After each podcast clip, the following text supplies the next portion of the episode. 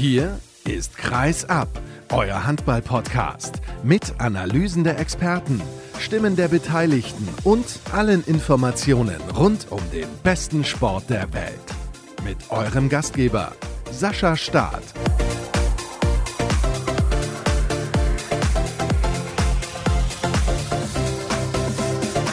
Ich nicht letzte Woche die Sendung mit dem Wort Wow begonnen? Ich meine, es wäre so gewesen. Und diese Woche müsste ich das eigentlich auch tun. Hallo und herzlich willkommen zur nächsten Episode von Kreisab. Und natürlich, die hat es in sich, denn wir sprechen über ein paar Dinge, die passiert sind im Handball am vergangenen Wochenende. Da hätte ich jetzt tatsächlich nicht mitgerechnet. Zum Beispiel mit dem Sieg der TSV Hannover Burgdorf gegen den SC Magdeburg, obwohl Magdeburg zwischenzeitlich schon ich will nicht sagen hochführte, aber für Magdeburger Verhältnisse so hoch, dass eigentlich klar war, sie würden die Partie gewinnen.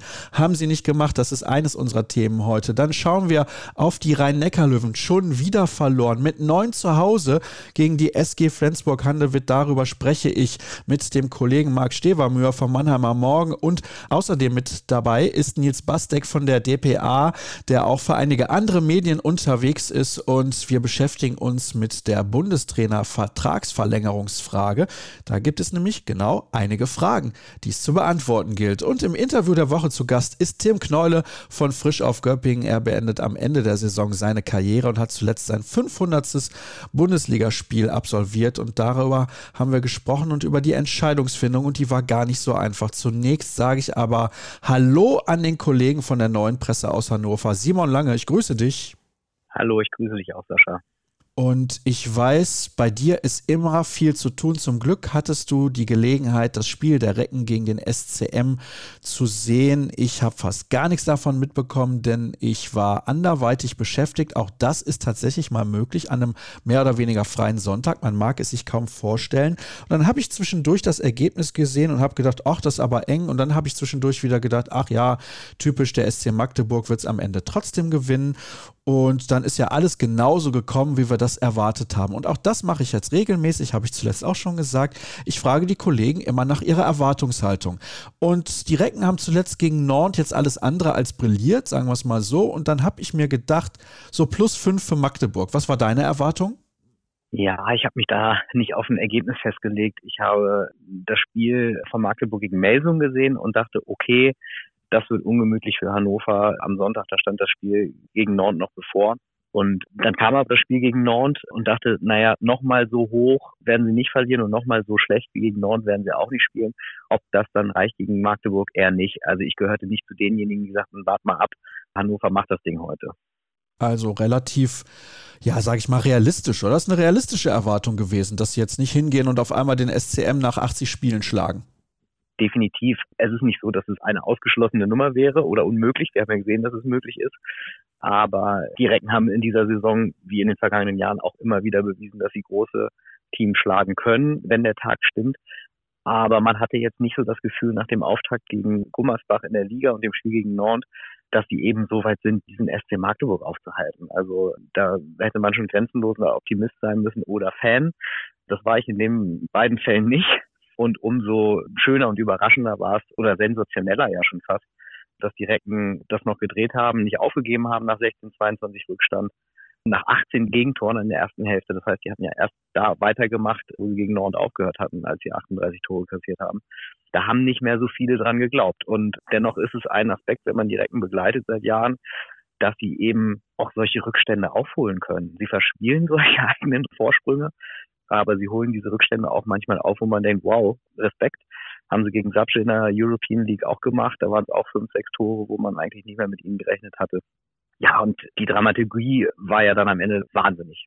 Ja, das war sie definitiv. Es war hinten raus ein sensationelles Spiel. Wie gesagt, ein paar Szenen habe ich dann doch gesehen, aber lass uns noch mal bei dem Weg dahin bleiben. Du hast jetzt gerade gesagt, sie haben das gegen Sapsche dann auch nochmal gedreht. Sie haben das ja dann auch gegen Nord bis zu einem gewissen Zeitpunkt gedreht. Ne? Also was heißt gedreht? Sie lagen auch vor der Pause schon ein bisschen deutlicher zurück und dann, ich glaube, zur Pause mit einem Treffer. Dann hinten raus haben sie es wieder komplett schleifen lassen. Was mir übrigens aufgefallen ist in den letzten Spielen von Hannover, die ich gesehen habe, dass Christian Prokop in Auszeiten teilweise sehr deutlich wird und von seinen Spielern viel einfordert. Und damit meine ich nicht, sie überfordert, weil er so viel erzählt, sondern er möchte, dass da der Fokus hochgehalten wird und dass sie die Dinge tun, die sie eingeplant haben und die sie im Training anscheinend dann auch geübt haben.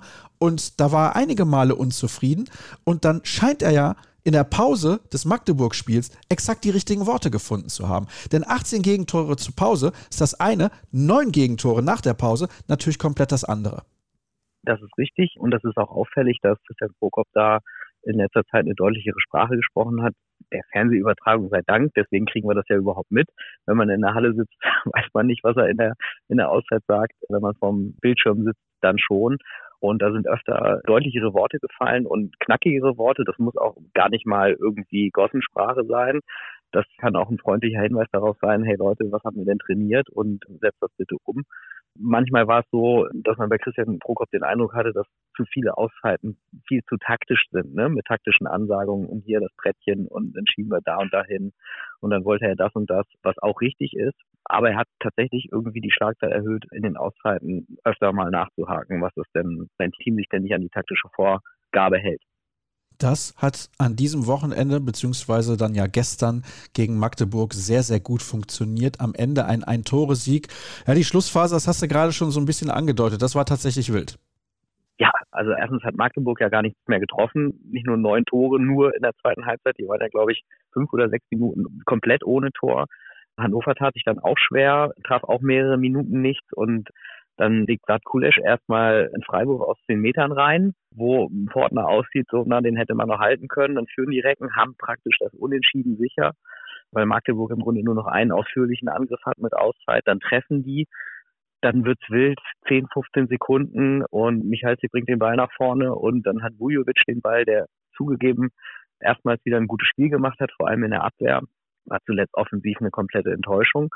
Und da dachte man so, oh Gott, oh Gott, oder ich dachte, oh Gott, oh Gott, Vujovic hat den Ball, geht aufs Tor, hoffentlich wirft er nicht. Und er wirft nicht, sondern er passt per Camper auf den heranfliegenden Kulesch und ja, der wämst ihn dann rein und steht, glaube ich, schon fast, aber die Schiris haben es auch nicht gesehen. Ist wahrscheinlich jeder zweite Wurf dann, den man dann abpfeifen müsste. Es gab auch kein Gemeckere von den Magdeburgern, alles okay. Ja, und er haut ihn rein und kann selber, glaube ich, kaum glauben. Und die Halle steht Kopf. Wahnsinn ausverkauftes Haus. Ich meine, klar, jeder will wahrscheinlich diese Mannschaft sehen, den SC Magdeburg. Und in den letzten Wochen, auch hier in der Sendung, habe ich natürlich immer wieder betont, es ist eine überragende Truppe. Und letzte Woche hat Stefan Flom gesagt, ja, es ist vielleicht aktuell die beste Vereinsmannschaft, die es überhaupt gibt im Welthandball. Und ich glaube nicht, dass er damit falsch liegt, auch nach diesem Spiel. Definitiv. Ich leite das ganz einfach her, dass diese Mannschaft Champions League-Sieger ist, in der stärksten Liga der Welt um die Meisterschaft mitspielt und wettbewerbsübergreifend 30 Spiele ungeschlagen war. Und wer in Europa irgendwie die Krone aufhat, hat automatisch auch im Welthandball die Krone auf. Also das ist ja eine Herleitung. Bestes europäisches Team, automatisch auch das weltbeste Team, würde ich mal so sagen. So habe ich es auch geschrieben. Genau. Und trotzdem ist es in gewisser Art und Weise Liga-Alltag und treffen halt auf eine Mannschaft, die tatsächlich das Selbstbewusstsein hat und das Selbstverständnis. Wir können gegen so eine Mannschaft trotzdem mithalten. Wenn wir einen guten Tag erwischen, muss Magdeburg vielleicht noch nicht mal einen katastrophalen Tag erwischen und dann haben wir eine Chance. Und so sind die Recken auch reingegangen. Hat Trainer Prokop hinterher auch gesagt, dass das eine, so die Woche vorher zu schnacken, so die Schlagen war, oder eben das auch wirklich zu meinen. Und das haben die so gemeint und sie haben es umgesetzt.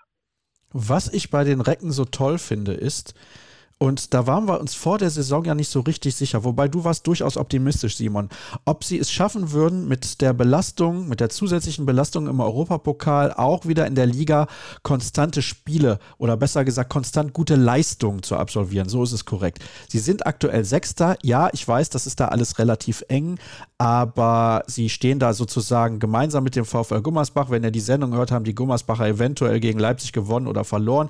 Ich weiß es nicht, aber sie haben positives gutes Punktekonto und das haben nur sechs Mannschaften in der Liga, wenn wir gerade dieses Gespräch aufzeichnen. Und da muss man auch sagen, da waren einige Junioren-Weltmeister mit dabei oder sind es immer noch. Die haben natürlich im Sommer weniger Pause gehabt. Einige waren ja auch mit Uschins und Fischer jetzt bei der Nationalmannschaft mit dabei, bei der Europameisterschaft, also auch keine Pause gehabt. Und trotzdem bekommen die das hin. Respekt. Absolut. Gegen Gummersbach hatten wir sogar die Seltenheit, dass in der Startenformation nur Deutsche standen. Das ist ja in der Liga wirklich eine Seltenheit. Immer das beste Beispiel Flensburg, die überhaupt nur einen Deutschen im Kader haben. Dann spielt ein Dario Quenstedt in dem Fall statt Simon Garde im Tor, dann steht Mario Steinhauser auf rechts außen, der auch eine super Saison spielt, Vincent Büchner auf links und der Rest ist eigentlich praktisch EM-Achse mit dem verhinderten Michalzik, der jetzt aber wieder fit ist, mit Justus Fischer, Renas Uschis und Martin Hanna. Und diese deutsche Formation, die hat es auch gegen Nantes geschafft, als Hannover einen schlechten Start hatte in die Partie. Ja, das Team zurückzukämpfen, das ist jetzt keine Sieggarantie und die können auch nicht 60 Minuten durchspielen. Und wie wir es jetzt gegen Magdeburg gesehen haben, sind auch die internationalen Spieler für Hannover sehr, sehr, sehr viel wert wenn sie denn funktionieren. Aber es ist, finde ich, ein sympathisches Team mit eben deutschem Einschlag und das schafft Identifikation noch mehr. Und die Fans in Hannover genießen das und die Experten drumherum können das auch genießen. Wir blicken jetzt mal ein bisschen voraus und zwar ganz weit voraus. Es kommt ja Joel Bierlehm, ich glaube, ein sehr, sehr guter Griff für die TSV Hannover Burgdorf. Der wird die auf der Torhüterposition definitiv besser machen, zumindest meine Meinung. Was glaubst du denn, weil wir wissen ja alle, so ein Uschins, so ein Fischer, die sind irgendwann heiß begehrt, weil die werden besser werden, die sind sehr talentiert, die sind bodenständig, die sind fleißig. Von daher gehe ich stark davon aus, dass da größere Vereine anklopfen werden. Wie ist denn die Perspektive dieser Mannschaft zumindest mal über den ersten Sommer hinaus, also den, der ansteht? Ich glaube, dass es eine gute Perspektive ist, denn die sportliche Führung um Trainer Prokop und Sportchef oder Sportdirektor, nee, sportlicher Leiter ist er, Sven Sören Christoffersen, die schlafen ja nicht. Die wissen ja auch, dass sehr viele Verträge auslaufen 2025. Also wir reden ja über den übernächsten Sommer. Justus Fischer, Renas Uschins, Martin Hanne, die Verträge laufen da alle aus.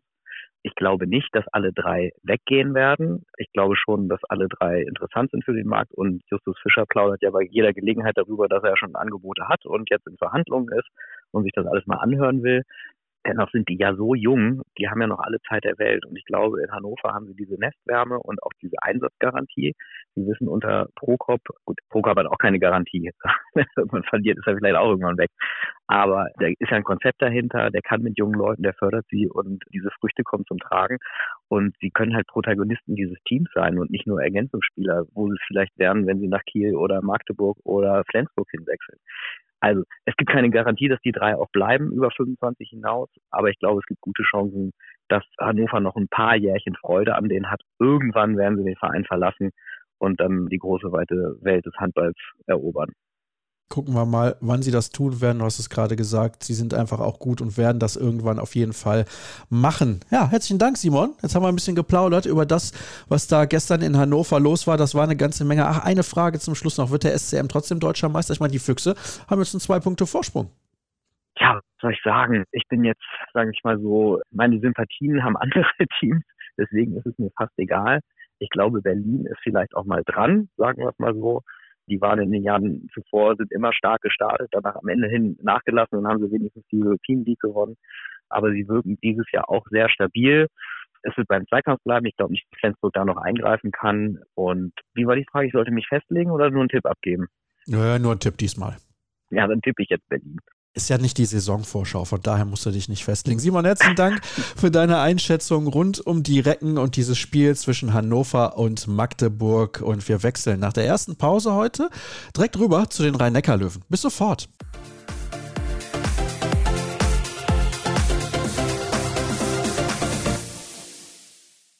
So, wir kommen von einem Bundesligaspiel bzw. einem Team zum nächsten und sprechen jetzt über die Rhein-Neckar-Löwen. Das war eigentlich der Aufhänger dieser Sendung, aber klar, wenn es so ein Ergebnis gibt wie das in Hannover, muss man da auch drüber sprechen. Aber jetzt sprechen wir eben über die Rhein-Neckar-Löwen. Zu Hause verloren mit 26 zu 35 gegen die SG Flensburg-Handewitt vor ausverkauftem Haus. Und wie das im Umfeld ankam, das bespreche ich jetzt mit Marc Stevermühr vom Mannheimer Morgen. Morgen. Moin, Marc. Ja, hallo Sascha, ich grüße dich, ich grüße euch alle. Boah, das ist aber auch wieder ein Ergebnis. Also, ich bin jetzt nicht davon ausgegangen, dass die Rhein-Neckar-Löwen gegen Flensburg gewinnen werden. Aber allein dieses Resultat, 35 Gegentore, selber unter 30 geworfen, das ist schon wieder happig. Ja, das Spiel war ein Spiegelbild der Spiele seit Anfang Dezember. Ne? Es war gewiss lange Zeit keine gute Leistung, aber es war okay. Ja, wir müssen nicht darüber reden, dass Flensburg einfach besser ist. Das muss man einfach so sagen. Ja, also die Rhein-Neckar-Löwen haben sich in dieser Saison qualitätsmäßig auch einfach vom Kader, kommen wir aber gleich noch bestimmt drauf, deutlich von den Spitzenvereinen entfernt. Sie sind schlechter geworden vom Kader. Aber ich sag mal, sie waren dann bei minus vier, ich glaube, so nach 48 Minuten. Da würde ich jetzt sagen, das ist alles noch im Rahmen.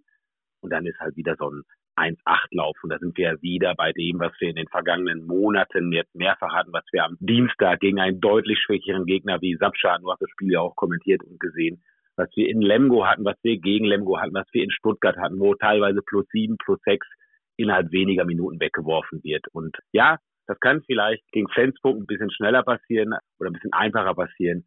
Aber unterm Strich steht halt wieder ein Minus neun. Und dann kann ich auch mit manch einer Einschätzung nicht mitgehen, wo man dann sagt, dass man vielleicht nicht neun Tore schlechter war. Ja, das stimmt. Aber von auch einem richtigen Weg zu sprechen und dass man auch viele Sachen gut gemacht hat. Also man hat sieben Spiele in Folge verloren. Ja, und nicht nur gegen Gegner wie Flensburg. Finde ich eher alarmierend. Müsste man jetzt mal wirklich aufpassen, weil wenn das jetzt nächsten Samstag, wenn ich schon vorgreifen darf, in Baling in die Hose geht, dann spielen die Abstiegskampf. Da lege ich mich fest. Davon gehe ich auch aus. Also, falls sie dort verlieren sollten, aber so weit sind wir noch nicht.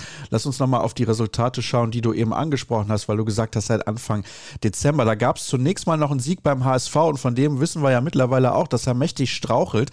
Da hat man mit 36 zu 32 aber wenn ich gewonnen. kurz unterbrechen da bei dem Spiel, auch dieses Spiel plus sieben geführt, alles unter Kontrolle, nach 45 Minuten unentschieden. Das ist dieser brutale Kontrollverlust dieser Mannschaft innerhalb der Spiele. Das ist ein riesiges Markenzeichen und zwar kein gutes. Na, auf gar keinen Fall. Dann haben sie zu Hause trotz einer Fünf-Tore-Führung zur Pause gegen Lemgo nur unentschieden gespielt. Sie haben in Magdeburg eine Reibe bekommen mit minus 14. Zu Hause gegen Eisenach verloren, die alles andere als auswärts stark sind. In Stuttgart mit einem verloren, zur Pause mit fünf geführt. Gegen Lemgo auswärts zur Pause geführt, mit acht verloren und jetzt dieses Ergebnis. Und du hast es ja eben schon angesprochen.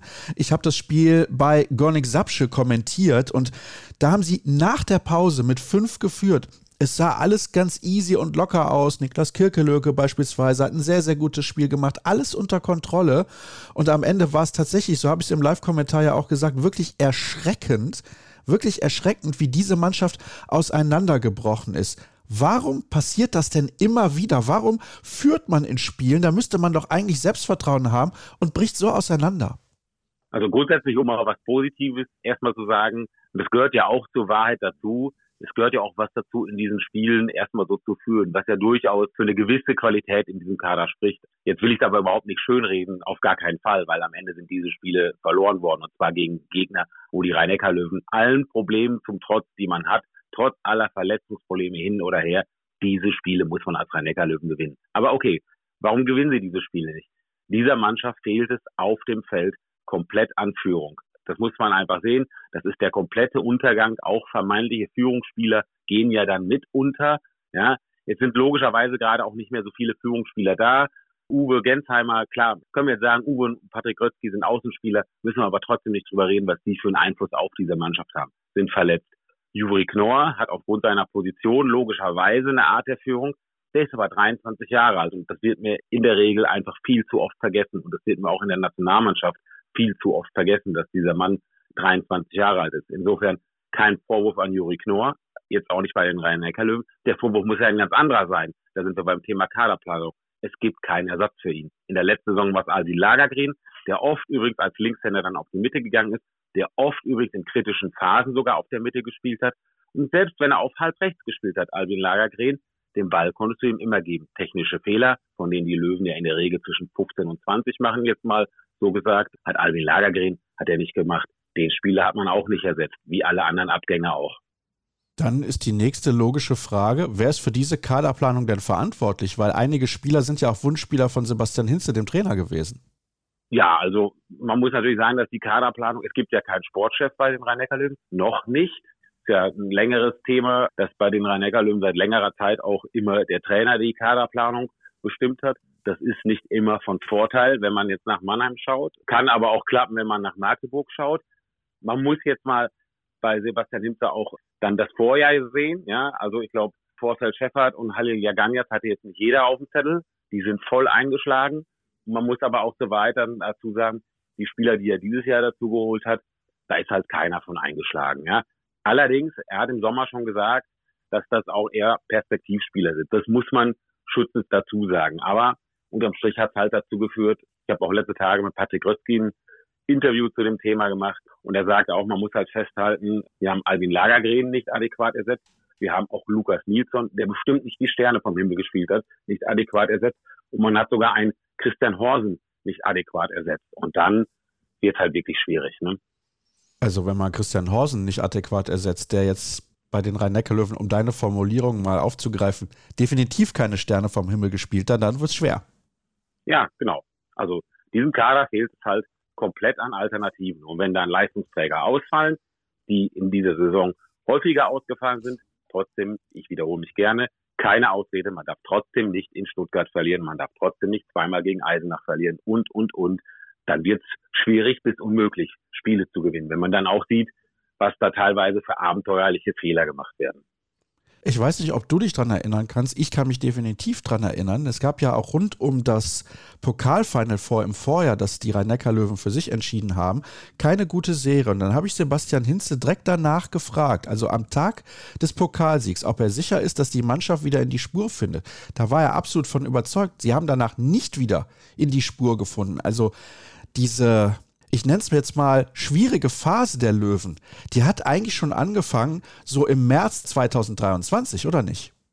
Ja, genau. Also ich habe es letztens mal genau ausgerechnet, das Punktekonto seit März bis jetzt, da sind wir im, im negativen Bereich und nicht nur so ein kleines bisschen, sondern also das Pendel geht eher so, ja wahrscheinlich seit gestern sogar eher acht bis zehn Punkte im Minusbereich. Und das kann nicht ernsthaft der Ansprüche der Rhein-Neckar-Löwen sein. Ja? Und deswegen kann man hier auch nicht von einer Phase sprechen. Das ist eine schon lang anhaltende Tendenz und entspricht der Loge eigentlich dem Ansinnen, dass man den Spitzenclubs näher kommen will. Nichts anderes ist ja das Ziel. Nichts anderes hat man 2022 gesagt. Man will die Spitzenclubs einholen bis 2027. Letztes Jahr war man näher dran, muss man sagen. Ja, Platz 5 Pokalsieg. Pokalsieg kann man nie einplanen, ist immer alles möglich. Kennen wir alle die Geschichte eines Falls vor. Jetzt hat man sich entfernt. Also man macht Rückschritte die Rückschritte, die sind offensichtlich. Und schauen wir mal kurz auf den Spielplan, denn du hast ja das Spiel in Baling schon angesprochen. Dann geht es zu Hause gegen den HSV und dann nach Erlangen. Das sind natürlich alles drei Gegner, die man als Rhein-Neckar-Löwen eigentlich schlagen müsste. Aber in der aktuellen Situation, ich bin ganz ehrlich, Marc, weiß ich nicht, ob sie dazu in der Lage sind. Nein, also die Rhein-Neckar-Löwen sind Stand jetzt in dieser Verfassung sportlich und vor allen Dingen mental, psychisch gegen jeden Gegner gefährdet. Gegen absolut jeden. Das haben wir gegen Sapsche gesehen. Also diese Mannschaft ist in dieser Verfassung gegen jeden Gegner gefährdet. Und zwar selbst bei einer Fünf-Tore-Führung nach 45 Minuten. Das muss man einfach so sagen. Um nochmal Sapsche aufzugreifen an der Stelle. Die drohen ja jetzt auch aus der European League auszuscheiden, wo in einer Hauptrundengruppe von vier Mannschaften drei weiterkommen. Ja, daran glaube ich in der Tat allerdings nicht, dass die rhein löwen ausscheiden. Ich glaube schon, dass sie mindestens Dritter werden. Aber auch das, wenn ich den Turnierbaum mal so ganz grob richtig durchgeguckt habe, würden sie dann als Dritter, glaube ich, ein Viertelfinale gegen Berlin spielen und das könntest du logischerweise umgehen, wenn du Zweiter wirst und dann hast du ja diese beiden schönen Punkte eigentlich gegen Nord mitgenommen und nimmst dir diesen Vorteil mit und dann machst du es dir durch so einen Katastrophenauftritt im Sapsche eigentlich schon wieder kaputt.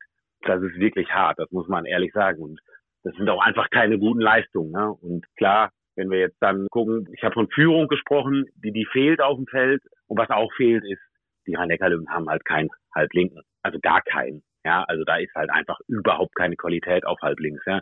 Halil Jaganjaz fällt aus und alles, was danach kommt, fällt deutlich ab. Aber wirklich deutlich. Ich habe auch bei dem Spiel in Sapsche gedacht, das ist wirklich, ja, kaum zu erklären. Teilweise so ein gestandener Nationalspieler wie Yannick Kohlbacher. Viele Jahre Bundesliga auf dem Buckel. Ein feiner Kerl, wie ich finde. Und auch ein guter Spieler. Zwei von acht in dem Spiel in der European League. Ist mir nicht erklärbar, nicht im Ansatz. Ja, ist aber, man, ich habe jetzt häufiger in den letzten Monaten gehört, dass der Kohlbacher so viele Chancen vergibt und nicht mehr so gut ist. Deswegen habe ich mir mal die Mühe gemacht und nachgeguckt. Also er hat, glaube ich, diese Saison eine Quote von 76 Prozent. Das war jetzt Stand vor dem gestrigen Spiel. Damit liegt er natürlich schon relativ weit vorne und auch in einer guten Abschlussquote für einen Kreisläufer, das muss man sagen. Also die Quote ist halt auch zum Beispiel besser als von Johannes Goller oder von Pekeler oder von Dienczek. Die beiden Dänen sind halt drüber, ne? Saugstrup und Jürgensen. Aber klar, das war ein Ausreißer nach unten bei Kohlbacher. Aber ansonsten ist er noch einer der konstantesten, einer der wenigen Konstanten bei den Löwen. Ja, worauf ich damit hinaus wollte, ist eigentlich, dass selbst die Leistungsträger und die Erfahrenen dieser Mannschaft teilweise dann Nervenflattern bekommen. Und eben hast du Juri Knorr in Schutz genommen und ich finde das generell auch richtig. Es lastet sehr viel Druck auf seinen noch relativ jungen Schultern und ich finde auch, dass da teilweise eine Erwartungshaltung ist, also als ob er jetzt im Alleingang sozusagen, was die Feldspiele angeht, die Nationalmannschaft zu Medaillen führen müsste und die Rhein-Neckar-Löwen am besten in die Champions League. Das ist ja auch unrealistisch und das wird auch so nicht funktionieren. Er hat aber auch in in der Bundesliga jetzt eine Quote von 54 Prozent und läuft seiner Form aus der Vorsaison ja auch deutlich hinterher. Hast du dafür eine Erklärung? Hast du mit ihm mal darüber gesprochen? Weil er ist ja schon jemand, der sich unfassbar viele Gedanken macht. Ja, also bei Juri kommt natürlich dazu, also er hat jetzt, glaube ich, die Saison so richtig mal zwei Wochen am Stück vernünftig trainiert hat er nicht. Also er hatte jetzt irgendwie Rippe, Rücken, Knie und jetzt hat er wieder Knie. Kommt natürlich dazu und er macht sich halt unheimlich viel Druck. Ja, wenn es nicht läuft, das ist leider dann seine eigene Leistung nicht zuträglich. Auch gestern hat man das dann wieder gesehen. Also stand dann 6-9. Die Löwen erkämpfen wirklich dreimal hinten den Ball, verteidigen gut, schließen aber dann zweimal nach diesem Ballgewinn überhastet ab und jeweils war es Juri. Und dann will er einfach zu viel. Aber ich finde einfach, dass, das muss man ihm zugestehen mit 23. Und die Krise der rhein löwen kann man auf gar keinen Fall an Juri Knorr festmachen. Da gibt es halt einfach ganz, ganz andere Probleme in diesem Kader. Glaubst du denn, zur neuen Saison können die Probleme im Kader gelöst werden, um schon mal ganz weit vorauszublicken? Ja, also der Kader wird besser. Also Tim Nothoft halte ich übrigens wie Ole Vorteil Scheffert, da habe ich damals auch gesagt, also Tim Nothoft halte ich immer noch für einen, für einen unterschätzten Spieler, links außen. Vor allen Dingen kann er auf Halt decken. Das gibt dir echt gute Möglichkeiten in der Abwehr. Du kannst Juri nach außen stellen, dann musst du Juri nicht auswechseln. Der kann sich ein bisschen ausruhen fürs Umschaltspiel, fürs Tempospiel. Hilft dir. Martinovic, müssen wir glaube ich nicht drüber reden, auch wenn er jetzt gerade verletzt ist, aber was der für eine Saison spielt, das wissen wir alle. Und Sebastian Heimann fand ich übrigens, hat es bei der EM nicht schlecht gemacht, ist nach langer Verletzungspause zurückgekommen, wird Torgefahr von halb links bringen und ja, bei Halil Yaganjaz, der soll im Sommer dann wieder spielen. Der sollte jetzt schon häufiger wieder spielen. Man, man kann dem Jungen ja nur die Daumen drücken, weil ist ja ein toller Spieler und ich glaube, wenn der gesund zurückkommt, dann sind die Löwen natürlich deutlich besser auf der halblinken Position besetzt. Also die Löwen sind in der nächsten Saison besser, also vom Kader. Aber ich habe diesen Fünfjahresplan angesprochen, den die Löwen 2022 angekündigt haben. Und da ist es ja, dass man bis 27 wieder zur nationalen Spitze gehören will. Nationale Spitze bedeutet für mich, mindestens um die Champions League Plätze zu spielen. Wenn ich dann sehe, dass Berlin Gipfel zuletzt geholt hat und Püttlik geht nach Flensburg und klar geht nach Magdeburg, die Transfers sind halt immer noch besser als Notdurft, Martinovic und Heimann, das muss man so sagen. Da bin ich dann gespannt, welche Transfers noch in den nächsten Jahren bei den Löwen kommen, wenn das ausgerufene Ziel denn wirklich erreicht werden soll. Dafür brauchen wir noch ein bisschen Geduld. Aber zum Abschluss Hast du noch irgendwas dazu zu sagen, generell, weil ich weiß, du hast eine starke Meinung, da freue ich mich auch immer drüber, dass du die hast und dass du die hier auch kundtust. Hast du noch irgendwas zu der ganzen Thematik, was du uns mitteilen möchtest? Was ich mitteilen möchte? Ja, ich glaube ganz einfach, dass es das Falscheste wäre, weil ich bin kein großer Freund von Social Media, wie du weißt, Hab da aber bisweilen jetzt mal reingeguckt. Also was ganz falsch wäre, ist eine Trainerdiskussion bei den Rhein-Neckar-Löwen zu führen. Ja, also das ist völliger Unsinn. Die wird auch nicht geführt. Die mag bei Social Media geführt werden. Die wird aber bei den Löwen nicht geführt. Und es wäre auch großer Unsinn, an diese Personalie irgendwie ranzuwollen. Weil A, ich sagte gerade, dieser Kader ist halt einfach nicht besser. B, letztes Jahr haben sie überperformt. Das muss man dann einfach mal so sagen. Dieses Jahr ist unterperformt, aber nächste Saison, da gilt dann schon. Ne? Da muss es schon Richtung Richtung Platz 6 gehen. Ja, aber auch da sagen wir Richtung Platz 6. Ich finde, die ersten fünf sind weg. Die Löwen waren letzte Saison Fünfter. Jetzt spricht man davon, es muss Richtung Platz 6 gehen. Und die Neuzugänge, die man jetzt geholt hat, die garantieren dir auf keinen Fall Platz 6, wenn ich sehe, wie Hannover spielt. Ja, über die haben wir ja eben gesprochen. Der VfL Gummersbach hat sich auch sehr, sehr gut aufgestellt. Melsung haben wir dann noch und dann sowieso die Top 4. Also es wird schwer, Platz 6 zu erreichen in der kommenden Saison. Dann haben die Löwen eventuell ja den Vorteil, dass sie nicht in Europa spielen. Es sei denn, sie gewinnen die European League und qualifizieren sich darüber erneut für den Wettbewerb. Aber gut, müssen wir mal schauen. Marc, herzlichen Dank wie immer für deine klaren Aussagen. Nächste Pause. Gleich geht's weiter hier bei Kreis ab.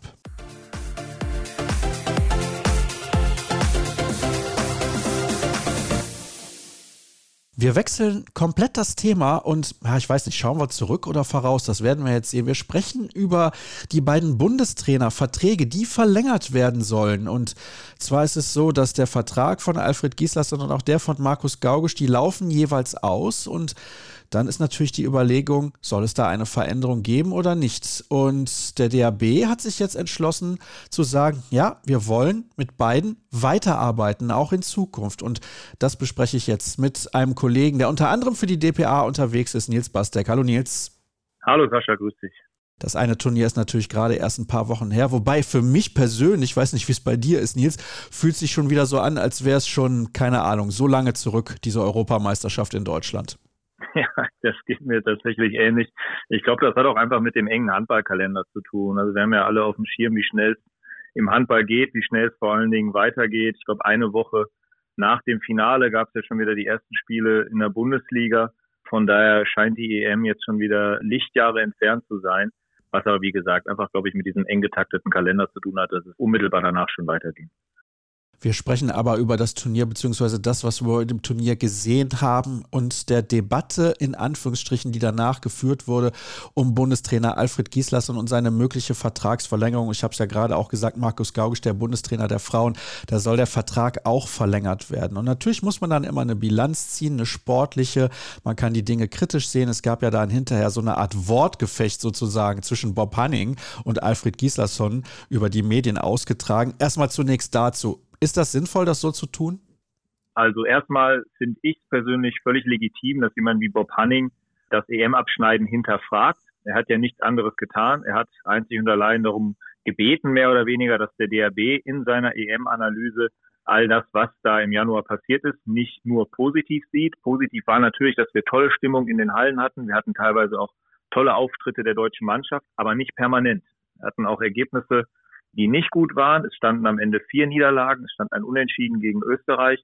Und Bob Hanning hat dazu aufgerufen, das alles auch bitte kritisch zu sehen. Die Olympiaqualifikation wurde verpasst bei der EM, was ja auch vorher ein Ziel oder ein Traum war, wie der DRB selbst immer gesagt hat, ja, zumindest das Halbfinale zu erreichen und die Olympiaqualifikation. Nichts anderes hat Bob Hanning getan, als das zu thematisieren. Dass Alfred Gislason allerdings so darauf reagiert hat, wie er reagiert hat, hat mich überrascht. Es wird ja oft auch von den DRB-Verantwortlichen davon gesprochen, dass eben jener Alfred Gislason der Fels in der Brandung ist, der Ruhepol dieser jungen Mannschaft. Dass er dann allerdings relativ sensibel, wie ich finde, reagiert hat und Hanning persönlich angegriffen hat, indem er behauptet hat, er sei keine Koryphäe im Welthandball und mehr oder weniger würde er sich nur dafür interessieren, wenn eben jene Koryphäen sich zum Abschneiden äußern fand ich dann allerdings alles andere als einem Fels in der Brandung angemessen. Darum hat mich persönlich eher die Reaktion von Alfred Gislason überrascht als die Kritik von Bapanik. Hm, okay, das also zur Einordnung, was diese Geschichte angeht. Du hast gerade die Bilanz bei dieser Europameisterschaft angesprochen. Ich glaube, die Bilanz ist für viele nicht unbedingt das Problem, dass man eventuell bei so einem Turnier einmal zwischendurch ein Spiel hat wie das gegen Österreich, wo nicht sonderlich viel funktioniert und man da nur unentschieden spielt. Das kann immer mal passieren. Also da haben wir ja auch die Franzosen gesehen, die gegen die Schweiz nur unentschieden gespielt haben. Und hinterher hast du dich gefragt, wie konnte das eigentlich passieren? Warum die Schweiz so schlecht gegen Deutschland? Warum Frankreich dann am Ende Europameister durch solche Ergebnisse? Ist das dann teilweise alles immer ein bisschen anders einzuordnen. Aber mir ist ja dann schon auch aufgefallen, und damit bin ich, glaube ich, nicht alleine gewesen, dass es spielerisch nicht gerade hochwertig war, was die deutsche Mannschaft da bei diesem Turnier auf die Platte gebracht hat. Das müsste man vielleicht dann auch nochmal bei so einer Einordnung in Betracht ziehen.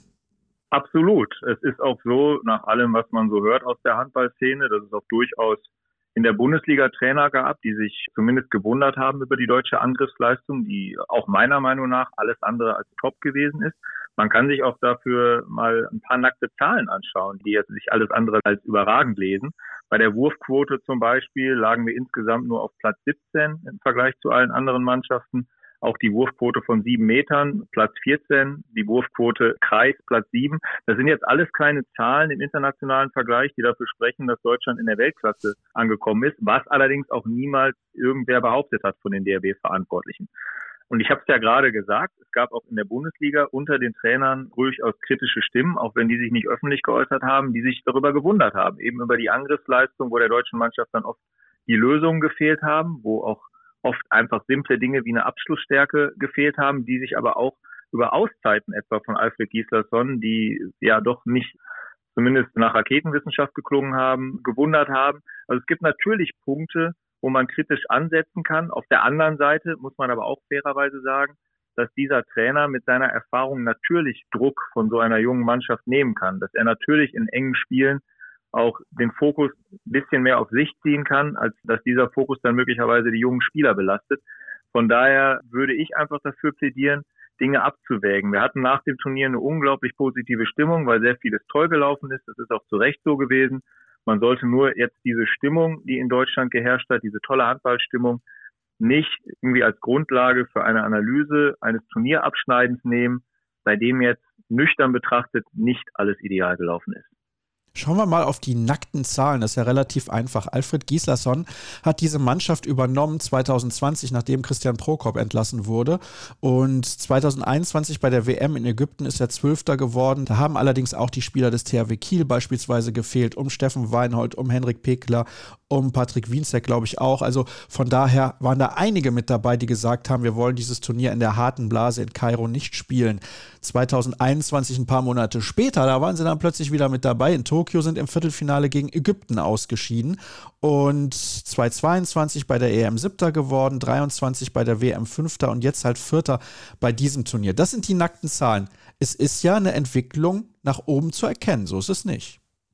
Was die Turnierplatzierung angeht, definitiv. Da ist eine Entwicklung nach oben zu erkennen. Dem kann man noch nicht widersprechen. Man kann sich aber zum Beispiel auf der anderen Seite auch mal die Bilanzen der deutschen Bundestrainer anschauen und da sieht es dann wiederum nicht so rosig aus. Da hat Alfred Gislason in bislang 68 Spielen, die er als Bundestrainer bestreiten durfte, einen Punkteschnitt von 1,31 und da sind in den vergangenen 30 Jahren ungefähr nur Arno Ehret oder Martin Heuberger schlechter. Christian Prokop, sein Vorgänger, hatte einen Punkteschnitt von 1,47 pro Spiel. So, jetzt muss man das Ganze natürlich immer im Verhältnis sehen. Ja, Alfred Gislason hat mittlerweile fast doppelt so viele Spiele absolviert wie Christian Prokop.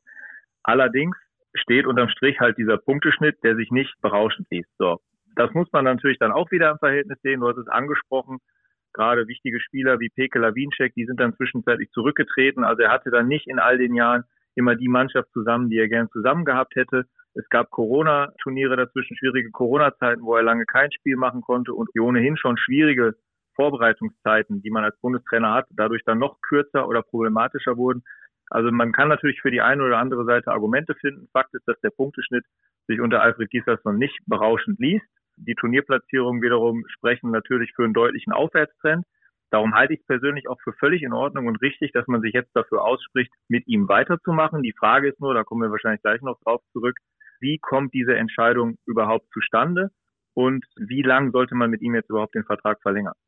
Fangen wir bei der zweiten Frage an. Wie lange sollte man denn mit ihm den Vertrag verlängern? Ja, also erstmal finde ich es richtig, so wie es der DRB auch kommuniziert hat, dass man die Olympia-Qualifikation jetzt abwartet. Wenn die natürlich schief geht und Deutschland sich nicht für die Olympischen Sommerspiele jetzt in Paris qualifizieren sollte, dann hätte man natürlich nochmal eine ganz andere Bewertungsgrundlage und dann wäre vermutlich auch für das DRB-Präsidium Alfred Gislason als Bundestrainer schwer zu halten. Deswegen völlig richtig, diese Qualifikation jetzt im März in Hannover abzuwarten. So, dann hat man sich ja offensichtlich dafür ausgesprochen, den Vertrag bis 2027 zu verlängern, was ich persönlich sehr lange finde. Alfred Gieslasson selbst hat ja immer gesagt, er würde gerne bis 2027 Bundestrainer bleiben, weil dann die Heimweltmeisterschaft ansteht und weil dann aus seiner Sicht diese junge Mannschaft eben auf ihrem möglichen Zenit steht. Also für ihn natürlich ein äußerst reizvolles Ziel. Auf der anderen Seite wird Alfred Gieslasson 2027 67 Jahre alt sein. Da ist natürlich auch eine Frage, die man sich stellen kann, ob dieser Bundestrainer dann noch die Energie hat, die er vielleicht vor einigen Jahren noch mal hatte. Das weiß ich nicht, das will ich auch gar nicht beantworten. Nur das sind Dinge, von denen man mitbekommt, dass sie auch innerhalb des DAB natürlich thematisiert werden. Allerdings entschieden hat in dem Fall das DAB-Präsidium und das Präsidium ist nun mal nicht im Tagesgeschäft und im allerengsten Kontakt mit dem Bundestrainer. Und diese Entscheidung hat der Vorstand zu akzeptieren und dementsprechend den Auftrag jetzt zu erfüllen, in Vertragsverhandlungen mit Alfred Gieslasson einzusteigen. Wir gehen gleich nochmal darauf ein, wer in diesem Präsidium alles so sitzt und wer halt dann mitentscheidet, wer Bundestrainer wird oder eben nicht. Du hast gerade gesagt, es ist völlig richtig, dass man jetzt erstmal die Olympia-Qualifikation abwartet. Dem möchte ich ein bisschen entgegentreten und sagen, entweder ist man davon überzeugt, mit diesem Bundestrainer weiterzuarbeiten, oder man ist es nicht. Kann man das denn von der Olympia-Qualifikation abhängig machen? Das ist eine völlig berechtigte Frage und in dem Fall kann man sich natürlich auch die Frage stellen, inwiefern lässt der DAB oder das Präsidium in dem Fall sich möglicherweise von einer öffentlichen Stimmung treiben, weil die würde natürlich umschlagen können, sollte der DAB, sollte die Nationalmannschaft die Olympia-Qualifikation verpassen. Also ich glaube einfach, selbst wenn das DRB-Präsidium von diesem Bundestrainer überzeugt ist, und das scheint es ja zu sein, da eben auch einstimmig die Entscheidung gefallen ist, mit Alfred Gislason verlängern zu wollen, dass dieses Präsidium sich auf der anderen Seite auch der Tatsache völlig bewusst ist, dass es sehr, sehr schwer zu vermitteln wäre, diesen Bundestrainer zu halten, wenn dieses Kernziel Olympia-Qualifikation verpasst würde. Darum ja, ich glaube schon, dass es grundsätzlich völlig von ihm überzeugt ist. Aber auf der anderen Seite ist das natürlich eine so maßgebliche Veranstaltung jetzt im März, ein so maßgebliches Ziel, dass da verpasst werden könnte, dass im Falle eines Scheiterns dieser Bundestrainer und dessen, glaube ich, ist sich das Präsidium auch Überzeugung hin oder her völlig bewusst kaum zu halten wäre. Hätten wir die Frage also beantwortet und kommen zu der, wer denn in diesem Präsidium überhaupt sitzt, weil du eben ja auch gesagt hast, die sind weit weg vom Tagesgeschäft. Da wundere ich mich, dass die das überhaupt entscheiden. Ja, also erstmal eins vorweg, ich will niemandem in diesem Präsidium die Handballkompetenz absprechen. Dafür bin ich auch zu weit von diesem Präsidium weg, um das zu tun. Das sind alles Leute, die, die lange im Handball arbeiten, auf unterschiedlichsten Ebenen. Um das vorweg klarzustellen, das möchte ich nicht. Auf der anderen Seite allerdings ist es der Vorstand und hier vor allen Dingen der Sportvorstand des DRB, Axel Kromer, der nun mal unmittelbarer Vorgesetzter von Alfred Gislason ist und am nächsten an ihm dran ist. Auch bei der EM natürlich tagtäglich mit ihm arbeitet, sieht, wie er arbeitet, sieht, wie er mit der Mannschaft arbeitet. Also wenn jemand beurteilen kann, wie dieser Bundestrainer arbeitet, dann mit Sicherheit Axel Kromer. Jetzt ist es aber nun mal so, dass dieser Vorstand nicht darüber entscheidet. Ja, und auf die Frage zurückzukommen, wer sitzt überhaupt in diesem Präsidium?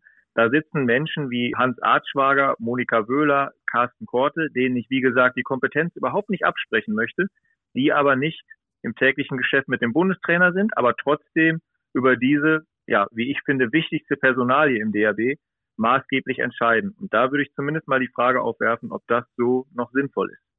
Was haben die denn überhaupt für Positionen? Warum sind die in diesem Präsidium? Der ein oder andere wird diesen Namen vielleicht zum ersten Mal hören ja, in dem Präsidium, ich habe jetzt gerade mal drei Namen beispielhaft genannt, das sind Leute, die zum Teil Landesverbände anführen. Ja, Hans Artschwager Beispiel, den Handballverband Württemberg. Georg Clarke führt den Bayerischen Handballverband an. Dann hat man aber auch Leute in dem Präsidium sitzen wie Andreas Thiel. Viele kennen ihn noch, den Hexer, ehemaliger deutscher Weltklasse-Torwart, der jetzt Chef der Handball-Bundesliga Frauen ist. Man hat Jörg Förste als Nachfolger von Bob Hanning dort sitzen, als Vizepräsident Leistungssport der unter anderem der Geschäftsführer ist des Bergischen HC in der Bundesliga. Also wie gesagt, sehr viel Handballkompetenz. Uwe Schwenker sitzt übrigens auch im Präsidium, Präsident der Handball-Bundesliga, ehemals Manager des THW Kiel, daher auch mit Sicherheit noch vielen Menschen bekannt. Aber wie gesagt, weit weg vom Tagesgeschäft mit dem aktuellen Bundestrainer. Und wir können uns ja alle noch daran erinnern, was passiert ist mit Christian Prokop damals, wo eigentlich auch klar war nach der Europameisterschaft damals in Österreich, wo die deutsche Mannschaft ordentlich abgeschnitten hat, wo es nach holprigem Start mit Prokop, der am Anfang sicher viele Fehler gemacht hat, eigentlich weitergehen sollte. Der Vorstand um Kroma hatte das ja schon öffentlich kommuniziert. Ja, das ist unser Trainer, mit dem wir auch zu den Olympischen Spielen in Tokio reisen wollen und von dem wir überzeugt sind. Und plötzlich kam es dann doch ganz anders, weil das Präsidium sich eben gegen Prokop und damals für Gislason ausgesprochen hat. Und das sind natürlich Prozesse, wie ich gerade gesagt habe, die man hinterfragen sollte, wo man sich auch die Frage stellen kann, ob dieser Entscheidungsfindungsprozess so noch zeitgemäß ist. Du hast jetzt gerade auch einen Namen genannt, das ist Uwe Schwenker, der ist übrigens der Trauzeuge von Alfred Giesers und empfinde ich zumindest als unglücklich. Ja, das ist interessant, dass du das ansprichst. Das empfinde ich auch als unglücklich. Es gibt ja in jedem großen Unternehmen und man könnte ja auch annehmen, in den großen Sportverbänden sogenannte Compliance-Regeln oder wie das jetzt auch immer genau heißt, ist auch völlig egal, wie der Begriff nun ist, aber da finde ich auch, ich will das jetzt gar nicht alleine bewerten, aber ich finde bei diesem Thema auch, dass man sich zumindest die Frage stellen könnte, ob das so in Ordnung ist, dass da maßgeblich jemand über die wichtigste Personalie im deutschen Handball mitentscheidet, dessen Trauzeuge Gislason ist. Ja, und das ist nun mal so, dass Alfred Gislason Trauzeuge von Uwe Schwenker ist. Man kann also davon ausgehen, dass die beiden ein freundschaftliches Verhältnis pflegen, ohne dass ich da jetzt Details kenne und ohne dass ich das jetzt im Detail auch bewerten will. Aber wie gesagt, da kann man sich auch die Frage stellen, ist das so in Ordnung, dass so jemand da mit über die Zukunft von Alfred Gislason entscheidet? Und Schwenker, das ist ja auch kein Geheimnis, war ja auch damals treibende Kraft dahinter, Gislason zu verpflichten und damit Prokop zu beurlauben, weil Gislason damals kurz davor stand, schon einen Vertrag zu unterschreiben als Nationaltrainer von Russland. Er war aber zu dem Zeitpunkt kurz nach der EM in Österreich noch frei. Also hat man sich dann dazu entschieden, ihn zu verpflichten, bevor er dann woanders unterschreibt. Und da war Uwe Schwenker durch natürlich auch seinen guten Draht zu Alfred Gislason treibende Kraft. Ich muss aber auch ganz ehrlich sagen, unabhängig davon, dass nun Schwenker der Trauzeuge von Gislason ist, warum zur Hölle sollte denn der Präsident der Handball-Bundesliga oder ein Andreas Thiel darüber entscheiden können, wer Bundestrainer wird? Das ist doch überhaupt nicht deren Aufgabenbereich. Ja, völlig berechtigte Frage. Warum ist das so, dass diese Leute darüber entscheiden? Das weiß ich nicht. Das wurde irgendwann offensichtlich mal in den DAB-Statuten so verankert, dass das Präsidium eben nun mal über diese zwei wichtigsten Personalien, also die Bundestrainerpersonalien, entscheidet. Ob das zeitgemäß ist, können andere beantworten. Ich finde nicht, weil ich finde, dass die maßgebliche Entscheidung über den Bundestrainer auch bei demjenigen liegen sollte, der am nächsten dran ist, der sein unmittelbarer Vorgesetzter ist und das ist nun mal der Sportvorstand. In dem Fall aber ist der Sportvorstand daran gebunden, was das Präsidium entscheidet. Wozu das führen kann, haben wir, wie gesagt, bei Christian Prokop gesehen, als der DRB-Vorstand völlig überrumpelt wurde von dieser Präsidiumsentscheidung. Wozu das jetzt bei Gislason führt, sehen wir auch, nämlich zum Auftrag, mit ihm bis 2027 zu verlängern. Ob das richtig oder falsch ist, das können andere beantworten. Aber dieser Prozess, wie das entsteht, da bin ich bei dir. Den halte ich auch für alles andere als richtig und nicht mehr zeitgemäß. Also nochmal, Uwe Schwenker ist der Liga-Verbandspräsident der Männer, Andreas Thiel beispielsweise der Liga-Verbandspräsident der Frauen. Ja, also ich will den auch beileibe nicht die Kompetenz ansprechen. Da bin ich komplett bei dir, Nils. Aber man stelle sich vor, also Christian Seifert mittlerweile ja auch mehr oder weniger im Handball mit zu Hause, aber früher der Chef der DFL und der hätte darüber entschieden, wen der DFB zum Bundestrainer macht. Da hätten sie denn beim DFB ausgelacht. Völlig richtig. Guter Vergleich. Oder man hätte sagen können, weiß ich nicht, Christian Seifert ist der Trauzeuge von Jogi Lews und hätte ihn zum Bundestrainer gemacht. Da hätte sich natürlich auch jeder die Frage gestellt, inwiefern das so richtig ist. Ja, und die Konstellation haben wir jetzt eben beim DRB. Und wie gesagt, gibt es Fragen, die man sich stellen kann. Da gibt es auch die Frage, auf welcher Grundlage bewerten die Präsidiumsmenschen eigentlich die Verlängerung pro oder contra Gislason. Aber ja, die Frage kann sich, wie gesagt, jeder selber stellen. Aber dass man sie sich stellt, halte ich auf jeden Fall für richtig. Habe ich das eben übrigens verwechselt, Nils? Habe ich die Trauzeugensituation umgetauscht? Das könnte sein, falls du Schwenker zum Trauzeugen von Gislason gemacht hast. Ich glaube, es ist genau umgekehrt. Ich glaube, Alfred Gislason ist Uwe Schwenkers Trauzeuge, ohne dass ich jetzt auch zu sehr im Detail drin bin. Aber ich meine, so, so ist die Reihenfolge richtig.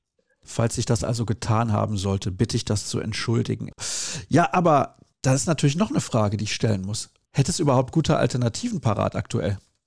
Ja, das ist eben auch so ein Thema, ne? was mir auch wichtig ist. Wie gesagt, ich finde es komplett richtig, wenn man diese EM auch kritisch analysiert und nicht alles rosa-rot sieht, weil das war es auch faktisch nicht.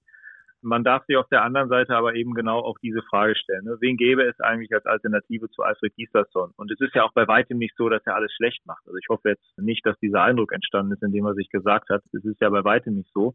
Und es ist, wie du sagst, wen gibt es im Moment überhaupt, der eine Alternative wäre? Also es gibt ja zum Beispiel einen Bennett Wiegert, der allerdings überhaupt nicht zur Verfügung steht, der sich auch zuletzt selbst dazu geäußert hat, dass er sich das zumindest vorstellen kann, irgendwann mal Bundestrainer zu sein. So, der ist aber im Moment nicht frei. Es gäbe einen Mike Machulla, der hat aber auch erst eine richtige große Trainerstation mit Flensburg hinter sich, falls das ein Kriterium sein sollte, die Erfahrung, also eine Erfahrung wie ein Alfred Gislason hätte der zum Beispiel auch nicht. Es gäbe theoretisch einen Dago Sigurdsson, der jetzt in Japan ja aufgehört hat, aber kurz vor einem Engagement, so wie man hört, bei den Kroaten steht.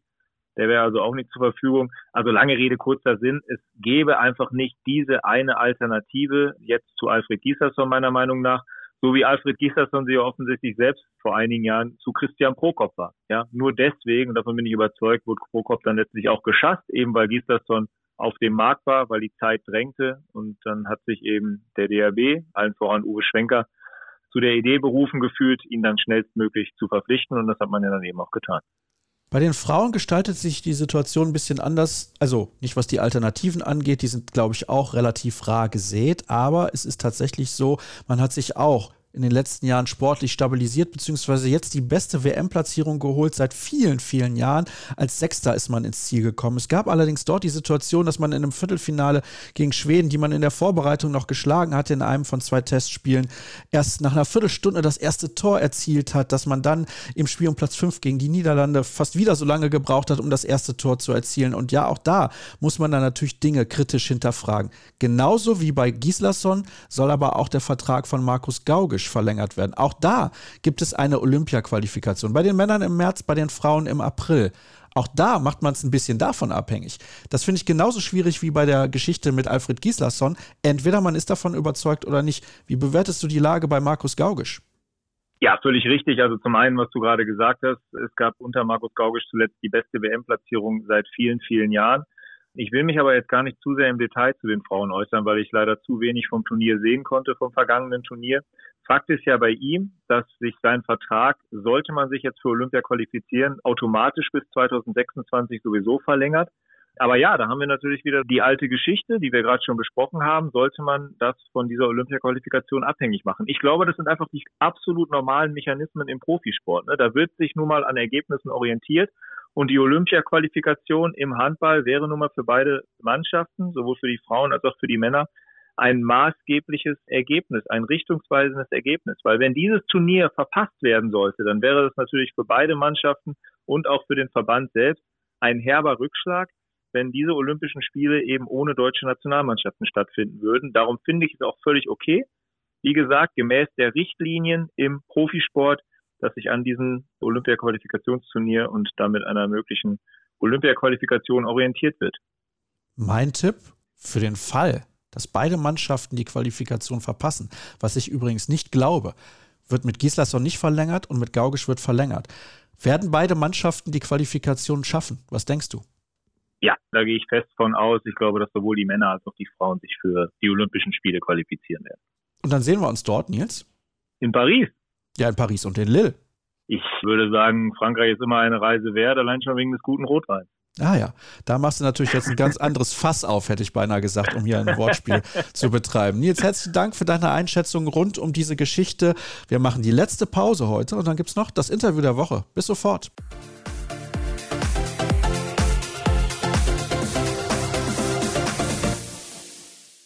Natürlich gibt es auch in dieser Ausgabe wieder ein Interview der Woche und zunächst wie immer der Hinweis. Wollt ihr dieses Format unterstützen, worüber ich mich sehr freuen würde, schaut vorbei auf patreon.com slash kreisab. Dort könnt ihr ein monatliches Abo abschließen und ihr könnt die Dauer festlegen und die Höhe. Ihr könnt auch jederzeit kündigen.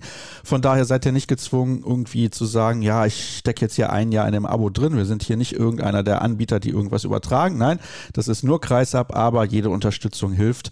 Die Kosten Kosten zu tragen. Und schaut auf jeden Fall auch vorbei auf unseren sozialen Kanälen bei Facebook, Twitter, YouTube und vor allem bei Instagram und hört jede Woche dieses Interview. Und ich glaube, hier sind so viele tolle Gäste. Und heute habe ich einen Gast in der Leitung, der zuletzt sein 500. Bundesligaspiel absolviert hat. Und für mich ist diese Marke so ein bisschen das, wo ich sage, ja, also wenn jemand so lange mit dabei ist, das ist schon was ganz, ganz Besonderes. Er wird aber am Ende der Saison seine Karriere beenden. Wobei es gibt ja den einen oder anderen, der hat das auch schon gemacht und spielt dann wieder. Zum Beispiel Manuel Speth, den kennt er sehr, sehr gut. Ich bin gespannt, was er dazu sagt und zu einer These, die ich dann auch nochmal aufstellen werde. Ich begrüße sehr, sehr herzlich Tim Kneuler. Hallo Tim. Guten Tag, hallo. Fangen wir doch direkt mal damit an. Manuel Speth, mit dem hast du jahrelang zusammengespielt. Was hast du denn gedacht, als du gelesen hast, dass er jetzt doch mal wieder die Schuhe ausgepackt hat?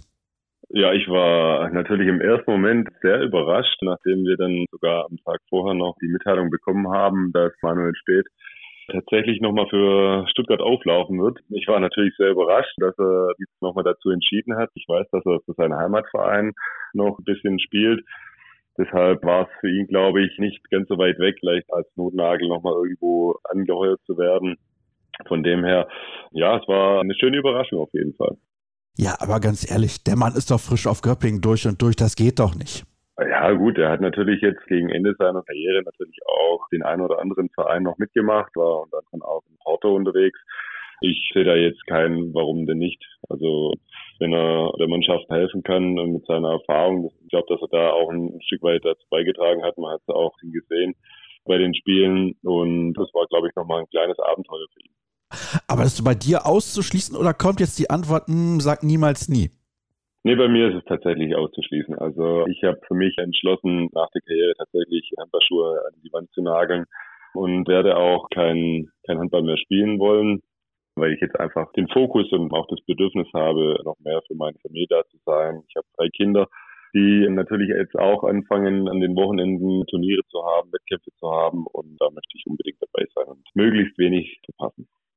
Hast du denn schon eine Idee? Ich meine, vielleicht ist es ja auch schon bekannt und im Umfeld des Vereins wissen es vielleicht auch schon ein paar, was du danach machen wirst. Möchtest du erstmal ein bisschen runterkommen? Weil ich kann mir vorstellen, ich meine, du hast 2006 dein erstes Bundesligaspiel absolviert in der Saison 2006, 2007, dass du irgendwann dann einfach mal, ich will nicht sagen, die Schnauze voll hast vom Handball, weil wir lieben ja alle diese Sportart. Vor allem, wenn man so lange in der Bundesliga mit dabei ist, kann ich mir vorstellen, dass dass das mehr als nur eine Kleinigkeit ist. Also logischerweise ist es das. Aber hast du für dich schon entschieden, was dann erstmal kommen soll? Ja, so direkt noch nicht. Also es gibt tatsächlich Gespräche auch mit dem Verein, dass ich im Verein eine Tätigkeit übernehme. Ich muss aber zuerst meinen Master abschließen. Jetzt unmittelbar bevor, meinen Master zu schreiben. Und den möchte ich gegen Mitte des Jahres dann auch fertig haben. Und dann bin ich eigentlich relativ offen auch für alles was sich dann ergibt. Deswegen, ich schaue positiv in die Zukunft, freue mich auf jede Herausforderung, die auf mich wartet, was abseits des Handballs angeht. Von dem her mal schauen, was die Zukunft bringt. In welche Richtung, beziehungsweise was ist das genau für ein Studium, was du da machst? Also ich habe im Vorfeld im Bachelor habe ich mein Sportwissenschaftsstudium absolviert und jetzt ist es der Master im Gesundheitsmanagement. Also es wird tatsächlich im gesundheitlichen Bereich bleiben, vielleicht auch ein bisschen im sportlichen Bereich. Wobei ich schon immer gesagt habe, Trainer definitiv nicht. Da sind dann die Wochenenden auch wieder gehen geflöten. Deswegen alles, was dann aber so im athletischen Bereich angeht, das kann ich mir natürlich auch vorstellen. Aber im Gesundheitssektor wird es, denke ich, was werden. Ja, es passt ja auch sehr gut, wenn man mal auf deine Vita schaut, beziehungsweise die Zahlen deiner Karriere, hast du eigentlich selten Verletzungsprobleme gehabt. Ne? Also das ist wirklich schon erstaunlich. Ich meine, das ist ja wie bei deinem, ich nehme an, ihr seid auch gute Kumpel Manuel Spät, der auch gefühlt nie ein Spiel verpasst hat. Bei ihm ist es ja noch extremer, aber eigentlich bist du extrem gut durchgekommen durch dieses Stahlbad-Bundesliga, muss man schon sagen. Ja, das stimmt. Also die, ja, die einzigen zwei großen Verletzungen, die ich tatsächlich hatte, war ein Kreuzbandriss relativ am Anfang meiner Karriere und ein Syndesmosebandriss, die mich dann so ein bisschen gehandicapt haben, aber bin dann tatsächlich aus dem Kreuzbandriss noch stärker aus der Verletzung rausgekommen. Ich hatte ein super Team dahinter, ein super Athletiktrainer, der mich da total gut aufgebaut hat. Und ich weiß noch ganz genau, der hat tatsächlich jede Krafteinheit, jede Ausdauereinheit hat er mit mir komplett selber auch durchgezogen. Aber der gesagt hat, ja, warum nicht, dann bleibt er auch fit. Aber das war schon sehr beeindruckend, was der Athletiktrainer da geleistet hat. Und ja, du hast schon gesagt, also die körperliche Fitness hat, denke ich, dazu beigetragen, dass ich mit relativ wenigen großen Verletzungen rausgegangen bin. Klar gab es die eine oder andere kleine Verletzung, die mal so ein, zwei Wochen, drei Wochen vielleicht auch mal mich aus dem Trainingsbetrieb rausgenommen hat, ein Bänderriss oder so. Aber im Großen und Ganzen kann man schon sagen, dass ich da glimpflich davongekommen bin, würde ich jetzt mal sagen. Ja, ich meine, Kreuzbandriss ist natürlich keine Kleinigkeit, aber du hast das ja gerade schon so ein bisschen dargelegt. Das ist zu Beginn deiner Karriere gewesen. Was waren denn damals die Gedanken? Zunächst mal vielleicht, oh Gott, ich möchte ja noch viele Jahre Handball spielen, jetzt habe ich ein riesiges Problem? Naja, war schwierig. Ich habe zu dem Zeitpunkt auch angefangen zu studieren und ich weiß gar nicht mehr genau, wie dir meine Gedanken waren. Natürlich waren so ein bisschen die, Existenzängste auch da, damit, weil man weiß ja nie, wie es dann nach der Verletzung dann auch aussieht, wie der Verein dann auch reagieren wird. Ich bin auch außerordentlich froh, dass Fischauf mir da immer das Vertrauen geschenkt hat und weiter an mich geglaubt hat. Ja, schlussendlich war es dann wohl schon so, dass dann der sportliche Ehrgeiz, sich zurückzukämpfen, dann doch so groß war, dass dann das alles so super geklappt hat. Dein Länderspieldebüt hast du, wenn mich nicht alles täuscht, nach diesem Kreuzbandriss gegeben. Ist das korrekt? Ja, genau. Ja, das war tatsächlich nach meinem Kreuzbandriss, ja. Und du hast dann ja, wie gesagt, noch in der Nationalmannschaft gespielt. 30 Spiele sind es insgesamt gewesen. Du hast auch gerade gesagt, dass du froh darüber bist, dass der Verein dir immer die Stange gehalten hat. Jetzt kann man natürlich aus der anderen Perspektive sagen, wenn man Nationalspieler wird nach so einer Verletzung, dann kommt ja wahrscheinlich irgendwann mal der ein oder andere Verein und sagt, ja, das ist ein verdammt interessanter Spieler für uns. Aber auch du hast dem Verein immer die Stange gehalten. Du bist immer bei Frisch auf Göppingen geblieben. Jetzt muss man noch dazu sagen, du kommst natürlich auch aus der Ecke. Dann ist das vielleicht noch mal ein bisschen was anderes. Aber trotzdem gab es zwischendurch irgendwann mal die Überlegung zu sagen, ich mache mal was anderes. Ich gehe mal weg von hier. Ich probiere mal was komplett Neues. Denn Nationalspieler, die werden Angebote bekommen. Also erzähl mir jetzt nichts, Tim. Ja, es war tatsächlich vor meinem Kreuzbandriss, äh, gab es tatsächlich mal auch die Überlegungen, mal zu wechseln. Aber schlussendlich habe ich dann tatsächlich nach meinem Kreuzbandriss einen enormen Leistungsschub bekommen und habe mir das Vertrauen der Trainer dann äh, erarbeitet. Und ich bin dann auch nach längerer Zeit dann auch bei Bischof auch ohne Spielervermittler aufgetreten. Von dem her waren da die Angebote auch nicht so wirklich da. Aber ich war immer echt so zufrieden mit der Mannschaft und auch mit den Spielanteilen, die ich bekommen habe. Weil ich wusste ja auch nicht, wenn ich jetzt tatsächlich in einen Verein wechsle, wo es tatsächlich ein bisschen anders läuft, der vielleicht andere Ambitionen hat, dann hätte es ja auch durchaus sein können, dass ich dann auch weniger spiele. Und deswegen war natürlich auch die, ja, die Familie im Hintergrund und die Nähe zur Heimat war natürlich immer ein starker Faktor, der mich dann tatsächlich eigentlich meistens im Göpping gehalten hat.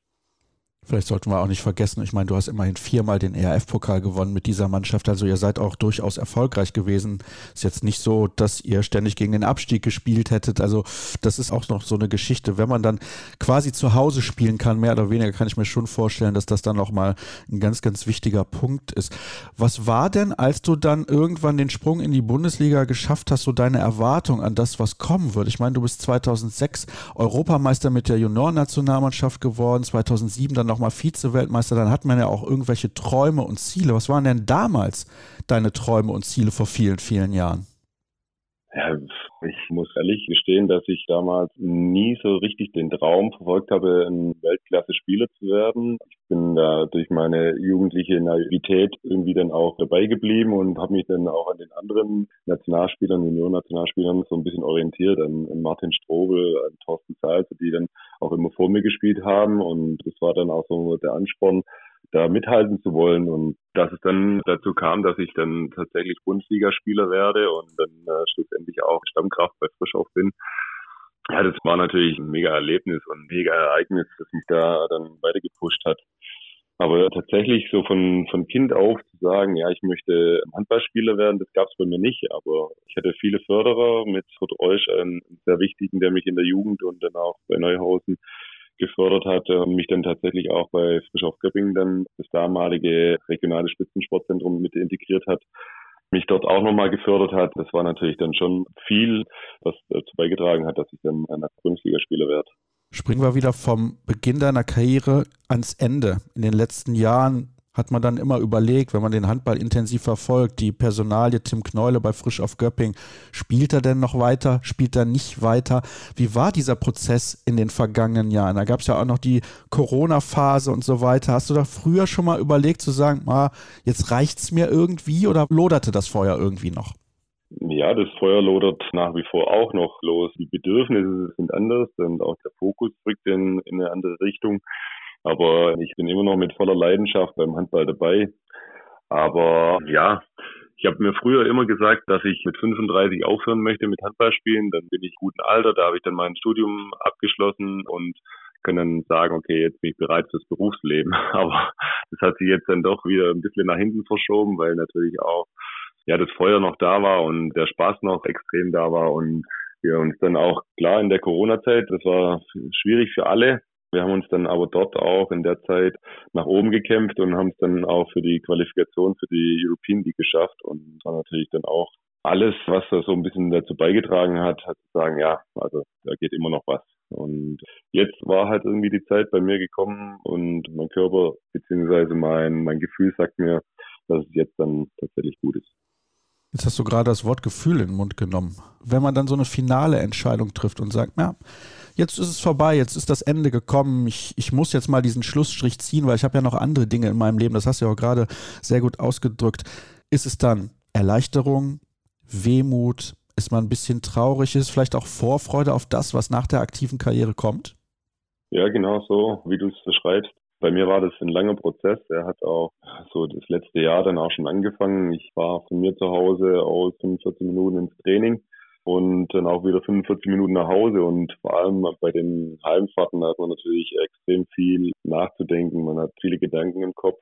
Und da ist dann der Prozess dann auch so richtig losgegangen. Und ja, es war ein, tatsächlich ein sehr langer Prozess. Mir ist die Entscheidung auch extrem schwer gefallen. Ich hatte die Mitteilung dann ähm, Christian Schöne gebracht habe. Auch eine sehr zittrige Stimme, muss ich ehrlich sagen. Ich weiß noch, meine Frau, die war unten im Homeoffice und äh, bin ich hier hochgeschwind ins Büro und habe dann einfach gesagt, okay, jetzt habe ich es für mich entschieden. Jetzt rufe ich einen Christian Schöne an und habe es ihm dann auch mitgeteilt. Und dann war erstmal so, puh, okay, jetzt hast du die Entscheidung getroffen. Und meine Frau hat mich dann auch gefragt, wie ich mich dann fühle, ob ich jetzt tatsächlich sicher sei, ob das das Richtige ist. Und ich habe dann zu ihr auch gesagt, ja, das ist vollkommen das Richtige. Und die Erleichterung war dann ein Stück weit da. Die Vorfreude, die kommt jetzt allmählich, weil ich jetzt weiß, okay, mein Studium habe ich dann bald fertig und eine neue Herausforderung wartet auf mich. Aber bis die Entscheidung dann tatsächlich getroffen wurde, das war schon, schon, schon hart, muss man sagen. Also nach so einer langen Zeit, nach so vielen Ereignissen, nach so vielen Events und nach so vielen tollen Erlebnissen in der EBS Arena, in den anderen Sporthallen in ganz Deutschland. Und wenn man dann ein bisschen zurückblickt und dann noch irgendwann jetzt dann die Tage mitgeteilt bekommt, dass man dann schon 500 Bundesligaspiele auf dem Buckel hat, dann wird man dann schon so ein bisschen traurig, beziehungsweise man, man fühlt sich da schon dann auch ein bisschen geehrt, dass man dann so lange dann auch in dem Sport dann auch bleiben durfte. Ja, Moment mal, Tim. Also du hattest nicht auf dem Schirm, dass du die 500 kratzt? Nee, also tatsächlich, ich wurde so eine Woche vorher ungefähr dann irgendwann auch aufmerksam gemacht. Ich habe kein Facebook, kein Instagram, verfolgt es auch nicht und mir sind auch Statistiken nicht wichtig. Für mich ist nur wichtig, dass ich das der Mannschaft geben kann, was ich leisten kann. Und deswegen das Einzige, auf was ich tatsächlich schaue, ist so ein bisschen meine Wurfeffektivität, weil die für mich dann auch wichtig ist, um der Mannschaft zu helfen. Aber ansonsten ist mir die Statistik eigentlich tatsächlich relativ egal. Das ist auch interessant, dass du gerade sagst, du hast keine sozialen Medien, die du nutzt. Lass uns doch mal darüber sprechen, weil das ist natürlich in den letzten Jahren immer, immer größer geworden. Es wird viel mehr gemacht in den sozialen Medien. Du bekommst das halt, wie gesagt, alles gar nicht mit. Ich weiß nicht, deine Mitspieler nehme ich mal an, die schwirren alle auf den sozialen Kanälen rum, insbesondere bei Instagram. Zeigen die dir in der Kabine mal irgendwelche lustigen Sachen oder Videos oder dies und das? Oder lässt sich das alles komplett kalt? Ab und zu kriege ich natürlich schon auch mal was gezeigt und auch was Witziges, aber für mich ist tatsächlich das kein großes Thema. In Bezug auf meine Kinder sollte ich es vielleicht irgendwann mal wieder anfangen, aber ich habe mit dem Thema eigentlich schon, schon lange abgeschlossen, weil ich hatte eine Zeit lang auch Facebook, aber da war es dann halt tatsächlich so, dass es einfach ein Zeitfresser war. Und das hat mich dann irgendwann genervt und dann war ich dann so ein bisschen unausgeglichen, was auch Familie angeht. Und dann habe ich gesagt, okay, jetzt reicht's. Ähm, bevor ich mir das noch weiter antue, dann lasse ich es lieber und genieße dann die Zeit, die ich mit meiner Familie habe. Und ja, so hat sich das dann entwickelt. Klar, ab und zu kriege ich mal noch eine Nachricht über einen Messenger, aber das sind dann Freunde, die dann mal nachfragen, ob ich irgendwie Karten besorgen kann, aber mehr ist es auch nicht mehr. Und sonst nutze ich einfach nur noch WhatsApp, um dann Nachrichten zu schreiben. Und wie gesagt, für mich sind die sozialen Netzwerke, klar, es ist wichtig aus Marketing-Sicht und Reichweitensicht für den Verein extrem wichtig. Für mich hat es aber keinen relevanten Faktor, der, mir, der mich irgendwie weiterbringt oder so. Hut ab für die Konsequenz dieser Entscheidung. Also muss ich wirklich sagen, das ist ja gerade heutzutage eigentlich kaum zu glauben, aber tatsächlich Hut ab. Also das ist wirklich sehr, sehr bemerkenswert. Lass uns noch mal kurz über diesen Entscheidungsprozess sprechen, weil du eben gesagt hast, du hattest viele Fahrten im Auto vom Training nach Hause und hast darüber nachgedacht. Du hast aber auch gesagt, deine Frau hat dich direkt gefragt, ob du dich wohlfühlst auch mit dieser Entscheidung. Hast du diese Entscheidung größtenteils für dich persönlich ausgemacht oder hast du viel mit deiner Frau darüber gesprochen? Hast du viel mit deinem weiteren Umfeld darüber gesprochen? Oder ist das vielleicht sogar eine Entscheidung, die man unbedingt für sich selber treffen muss? Vielleicht ist es ja sogar besser. Ich meine, du kannst es beurteilen, ich kann es nicht beurteilen, dass man in sich gehen muss und vielleicht nicht darauf hören sollte, was denkt der, was denkt der, was denkt die, was denkt die, weil es irgendwann zu viele Meinungen sind, die einen zu sehr beeinflussen? Mhm. Ja, also schlussendlich habe ich natürlich die Entscheidung selber getroffen, habe aber natürlich auch viel mit meiner Frau darüber gesprochen, wie es denn mal sein wird, wenn ich dann tatsächlich aufhöre, wie es beruflich weitergeht, wie es bei uns insgesamt weiter dann auch geht. sie hat jetzt wieder angefangen mit Arbeiten und so weiter. Ich habe natürlich auch Gespräche mit meinen Eltern geführt, mit meinem Bruder und so weiter. Aber schlussendlich habe ich dann für mich die Entscheidung selber getroffen. Ich habe auch ein paar gute Freunde um Rat gefragt, beziehungsweise wie es denen jetzt ergangen ist, nachdem sie aufgehört hatten. Und wirklich viele haben einfach gesagt, ja, ich habe die Entscheidung getroffen und ich bin super happy mit der Entscheidung. Ich vermisse auch den Handball in keinster Weise. Ich gucke das immer noch gerne an, aber selber spielen, das ist für mich jetzt vorbei und ich bin auch total glücklich damit. Und das hat dann vielleicht auch so einen, einen kleinen Ausschlag gegeben, sagen, ja, ich brauche eigentlich keine Angst haben davor, zu sagen, ja, wenn ich jetzt die Entscheidung treffe, dann falle ich in irgendein Loch oder werde irgendwie depressiv oder keine Ahnung, also im schlimmsten Fall. Aber das hat mir dann schon auch so ein bisschen geholfen zu sagen, ja, wenn ich jetzt die Entscheidung treffe, ich höre auf, dann geht das Leben weiter. Man wird immer irgendwas finden. Man wird nicht irgendwo dahin vegetieren, sondern man findet immer etwas und das Leben geht halt einfach auch weiter. Und das war dann auch so, so ein Punkt, wo ich sage, ja, das hat mir geholfen bei der Entscheidung. Interpretiere ich das gerade richtig, dass du unfassbar großen Respekt vor dieser Entscheidung hattest? Ja, ja, unheimlich. Also ich bin schon ein ganz starker Familienmensch und ich habe da schon große, große Ängste gehabt, wie es tatsächlich mal sein wird, wenn ich nicht mehr Handball spiele, weil ich grundsätzlich ja auch der Hauptverdiener bin in der Familie und meine Frau hat mich dann tatsächlich immer wieder bestärkt, wenn du aufhörst, das bekommen wir hin, das ist alles kein Problem. Ich hätte da schon viel Angst vor diesem Schritt. Ich habe auch immer noch Respekt, wie es mal sein wird, aber nachdem ich jetzt die Entscheidung getroffen habe, weiß ich auch aus dem Freundeskreis, die, die Leute, die auch aufgehört haben, dass es funktioniert und deswegen bin ich auch wirklich ja zuversichtlich, was die Zukunft angeht und freue mich auf jegliche Herausforderungen, die auf mich zukommen. Das ist sehr, sehr spannend, was du gerade gesagt hast. Und natürlich kannst du mir auch gerne sagen, ich möchte nicht darüber sprechen, das respektiere ich und verstehe ich dann natürlich absolut. Du hast gerade gesagt, du bist der Hauptverdiener bei euch in der Familie. Jetzt hast du viele Jahre in der Bundesliga gespielt und ich glaube, wir können ja ehrlich sein, es wird auch Phasen gegeben haben, da hast du ein bisschen mehr verdient als 2000 Euro im Monat.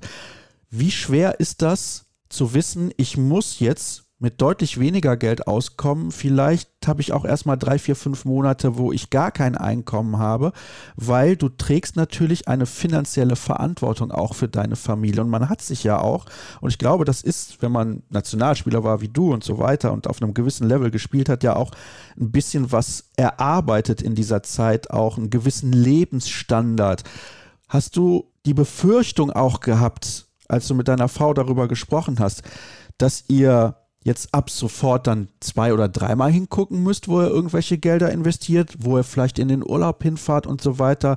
Ich weiß nicht, hast du ein Haus gebaut? Wie sieht das aus bei euch? Ja, also das finanzielle Thema ist natürlich auch ein, ein großes. Aber ob das jetzt dieses Jahr passiert oder dann nächstes Jahr oder schon früher passiert wäre, das hat man immer versucht durchzurechnen. Wir sitzen eigentlich jedes Jahr irgendwie einmal zusammen und schauen uns die Finanzen an, Eins ist ja auch klar, dass wir nicht so verdienen wie die Fußballer, die dann, also wenn sie gute Fußballer sind, nach ein, zwei Jahren sagen können, ja, ich brauche jetzt nicht mehr arbeiten. Ich habe deswegen auch immer auch das Studium versucht auch durchzuziehen und bin auch wirklich froh, dass ich jetzt unmittelbar vor meinem Master stehe und ich dann auch sagen kann, ja, ich habe was gelernt, ich komme auf jeden Fall irgendwie unter, ich komme dann irgendwie dann auch nach dem Handball zurecht und das gibt mir so ein Stück weit auch die Sicherheit. Vom Handball alleine wird man nicht leben können oder man wird nach der Karriere auf jeden Fall nicht davon leben können. Und deswegen war das für mich schon immer ein Punkt, sagen, ja, ich muss mich weiter ausbilden, ich muss irgendwie versuchen, dass ich, wenn ich fertig bin mit dem Handballspielen, dass ich meine Existenz sichern kann und vor allem auch mal die Existenz meiner Familie sichern kann. Hast du während deiner Karriere, also gerade hast du das ja so ein klein wenig dargelegt, aber ich sag mal früh in deiner Karriere, hast du dir da über solche Dinge Gedanken gemacht oder hast du einfach nur vor dich hingespielt? Nee, ich habe mir tatsächlich immer Gedanken gemacht. Ich glaube, dass das heute bei vielen jungen Spielern nicht mehr so der Fall ist, aber ich habe mir tatsächlich oft die Gedanken gemacht, schon in ganz, ganz frühen Jahren, was passiert, wenn ich mich jetzt verletze? Was passiert, wenn ich keinen Vertrag mehr bekomme? Wo stehe ich dann? Was passiert dann mit mir? Und habe mir immer Gedanken gemacht, wie, wie sieht der Plan B für mich aus, um dann nach der Karriere, wenn sie mal abrupt enden sollte, was dann passiert. Und ja, ich habe mir da immer Gedanken gemacht und mache mir heute noch Gedanken, was kommt, aber mittlerweile ist jetzt das in Vorfreude umgesprungen und freue mich auf die Herausforderung, weil ich weiß, ich habe meinen Bachelor quasi in der Tasche und mein Master hoffentlich dann in einem halben Jahr auch. Und dann sage ich mir auch, dann kann endlich kommen, was wolle. Machst du dir auch viele Gedanken über das letzte Heimspiel in dieser Saison? Ja, auch. Tatsächlich, ja. Ja, da ist oft auch so, dass langjährige Spieler dann auch ein paar Worte dann auch an die Fans und an die Spieler richten. Ich überlege mir die ganze Zeit, wie fange ich irgendwie mal an, dort zu reden? Kann ich überhaupt anfangen zu reden, weil ich vielleicht auch einfach emotional dann so überrumpelt werde und gar keinen Ton mehr rausbekomme. Ja, es wird, glaube ich, ein echt schwieriges Spiel, auch für meine Familie, weil jetzt dann die Leute dann so allmählich dann anklingeln, ja, wie sieht's eigentlich mit Karten aus bei deinem letzten Heimspiel? Da wollen wir auf jeden Fall dabei sein. Und wenn man dann mal so sieht, dass so viele dann auch kommen wollen und dann quasi auch deine Karriere ehren wollen, indem sie dann auch beim letzten Spiel dabei sein wollen, ist das natürlich schon überwältigend. Ja, ich weiß nicht, was genau kommt und bin die ganze Zeit auch am überlegen, was ich sagen werde oder was ich machen kann oder wem ich auch alles danken muss, weil mit 18 Jahren Bundesliga-Erfahrung hat man natürlich eine Menge Leute kennengelernt, die dann auch im Verein waren, im erweiterten Umfeld auch und ja, ich hoffe, dass ich da dann keinen vergesse und mir dann auch keiner böse ist, weil ich jedem dankbar bin, der mich da unterstützt hat und mehr oder weniger mein halbes Leben mich da bei Frischhoff begleitet hat. Du hast ja jetzt noch ein paar Monate Zeit, dir Gedanken zu machen. Ist ja nicht so schlecht. Ja, das, das stimmt.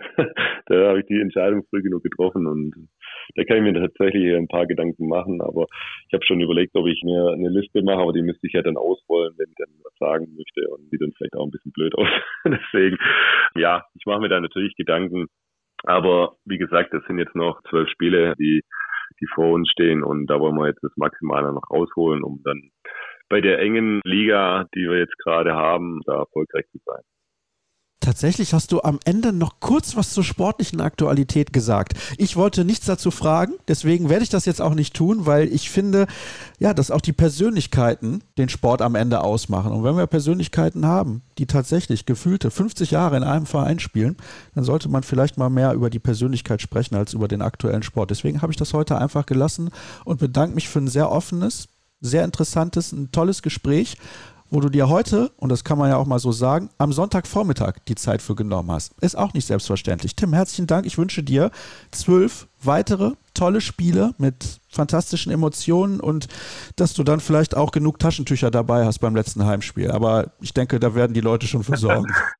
ja, das glaube ich auch, ja. Vielen Dank. Vielen Dank für das tolle Gespräch. Danke. Das freut mich, dass du auch Gefallen dran gefunden hast und ich hoffe, ihr habt insgesamt an dieser Sendung Gefallen gefunden. Und wenn ihr an diesem Format Gefallen gefunden habt, schaut doch vorbei auf unseren sozialen Kanälen. Tim bekommt es nicht mit, aber ihr hoffentlich. Bei Facebook, Twitter, YouTube und Instagram sind wir unterwegs und in der kommenden Woche natürlich wieder für euch da. Habt eine gute Zeit. Bis dahin. Tschüss.